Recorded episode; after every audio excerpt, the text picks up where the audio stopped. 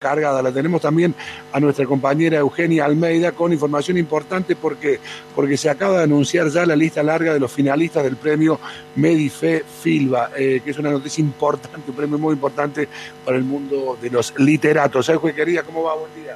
Hola César, buen día. Sí, la verdad que es una noticia importante porque este premio tiene como característica premiar libros que ya han sido publicados, o sea, no inéditos, sino libros que podemos encontrar hoy en las librerías. No hay muchos de esos premios en Argentina. Este es el segundo año que se lleva a cabo el premio Fundación Medife Filba y la verdad es que tiene un muy buen jurado y una presencia que va creciendo en el ambiente literario. Es una fecha que muchos de nosotros estábamos esperando para conocer la lista larga. La lista larga son 10 finalistas.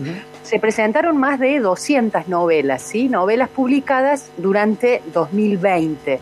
Eh, de esas 200 y un poquito más, creo que son 204, 205, un prejurado elige las 10 finalistas y entre esas 10 finalistas, bueno, hay libros que ya hemos comentado aquí en, Mira quién habla, como Confesión, de Martín Coan, por ejemplo. Eh, también comentamos Maratonista Ciego de Emilio García Huevi, que está editado por Ediciones Documenta Escénicas de aquí de Córdoba. Eh, y hemos comentado No es un río de Selva Almada. Esos son tres de los diez finalistas. Los otros son Amado Señor de Pablo Cachayán. Hablamos hace unos días de él en relación a el embargo de los derechos de autor de Borges. ¿Te acordás cuando hablamos del Aleph engordado? Bueno, este es el autor.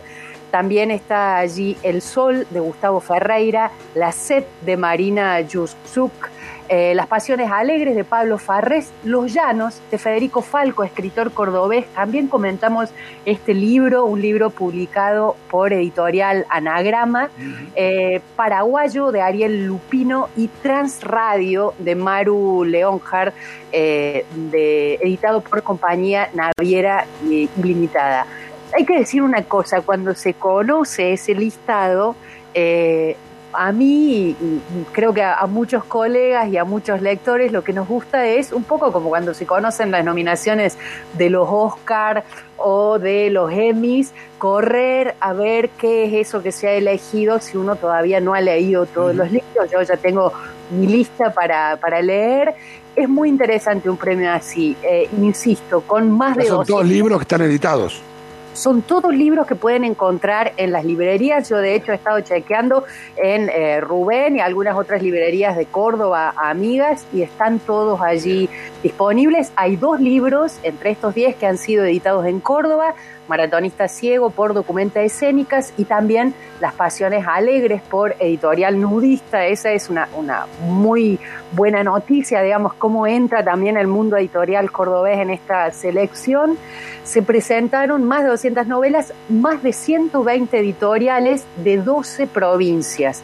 Eh, allí entre los finalistas, bueno, tenemos algunos, algunos escritores y escritoras que son de provincias que no son provincia de Buenos Aires, como es el caso de Selva Almada, de Entre Ríos y Federico Falco de aquí de Córdoba. Los dos viven hace un tiempo en Buenos Aires, pero bueno, pertenecen también a las, a las provincias. En noviembre se va a elegir la novela ganadora. Antes de eso se va a ir a la lista corta, digamos, este modelo de lista larga y lista corta es eh, parecido al que se usa, por ejemplo, en el, en el Booker en Inglaterra, se eligen 10 finalistas, luego 5 y luego un ganador. Eso también ayuda a la visibilidad de todos los finalistas, es decir que gracias a este premio además de que quien lo gane se lleva 500 mil pesos, eh, gracias a este premio los lectores tenemos como un abanico de 10 lecturas posibles que han sido seleccionadas por un prejurado y también, no sé, un poco, a mí me da un poco espíritu de juego de ver eh, apostarme a mí misma cuáles serán las cinco que llegarán, quién podrá ganar y bueno, también inclinarse hacia las que uno prefiere o las que yo prefiero en este caso. ¿Y quién te parece que vienen de, esos diez que, vienen mejor posicionados, digamos, que, van a estar seguramente por lo menos en un podio? Bueno, ahí es difícil arriesgar algo ahora porque no he leído las 10. Entonces, quizás, como me pasó el año pasado, el año pasado yo fui jurado de este premio y había en la lista larga dos novelas que yo no había leído y una de ellas me voló la cabeza y no la tenía para nada en el radar. Entonces, no me animo a decir. Lo que sí puedo decir que de las que he leído, Los Llanos, Maratonista Ciego, No es un río, Confesión, todas ellas eh, están allí por mérito propio, digamos, son muy buenas novelas y ahora, bueno, me tomo este listado, a ver, no sé si iré por orden o no, para leer las que me faltan. Digo, incluso para alguien como yo que se dedica a esto, a, a leer y a comentar libros, es imposible seguir toda la producción, porque tenemos una cantidad de títulos que es infinita, entonces, o, por lo menos inabarcable para una persona, entonces aún yo tengo, y muchos de mis colegas supongo que tenemos por leer algunas de estas novelas, así que iremos comentando a medida que las vaya leyendo qué, me parecen para, para, ir como haciendo una especie de apuesta futuro de esa lista corta.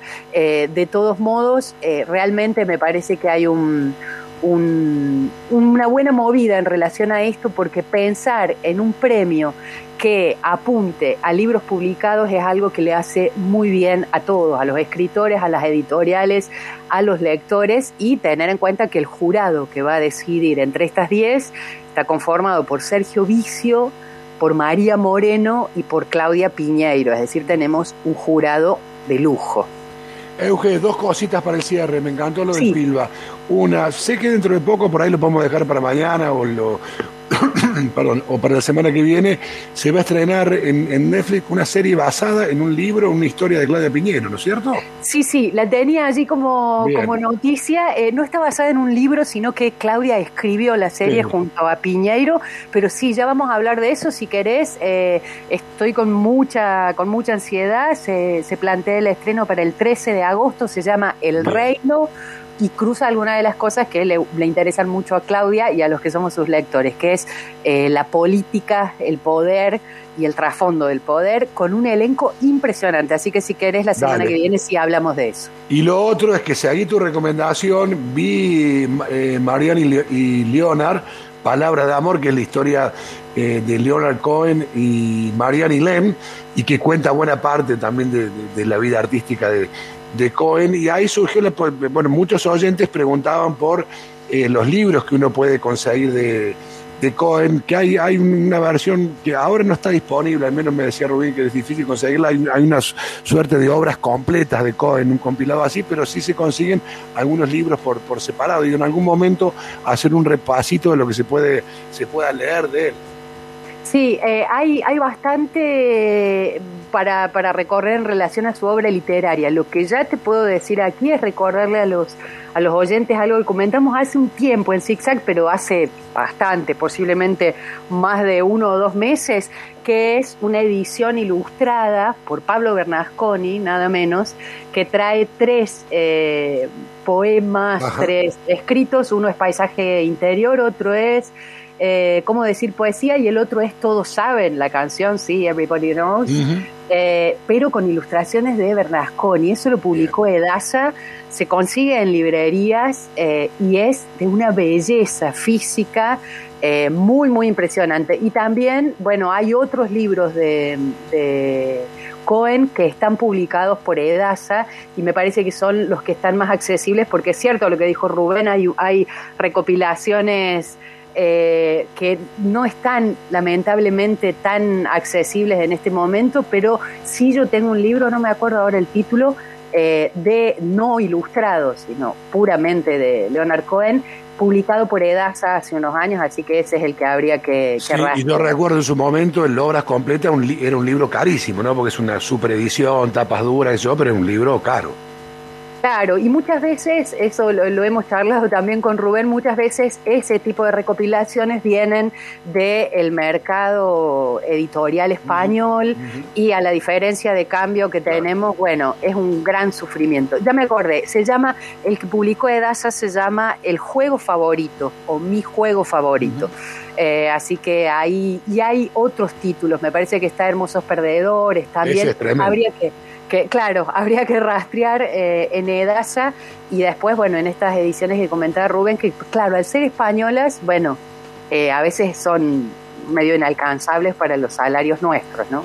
Bueno, Euge, un millón de gracias como siempre. Abrazo grande. 12 del mediodía, 7 minutos en la República Argentina. Dale.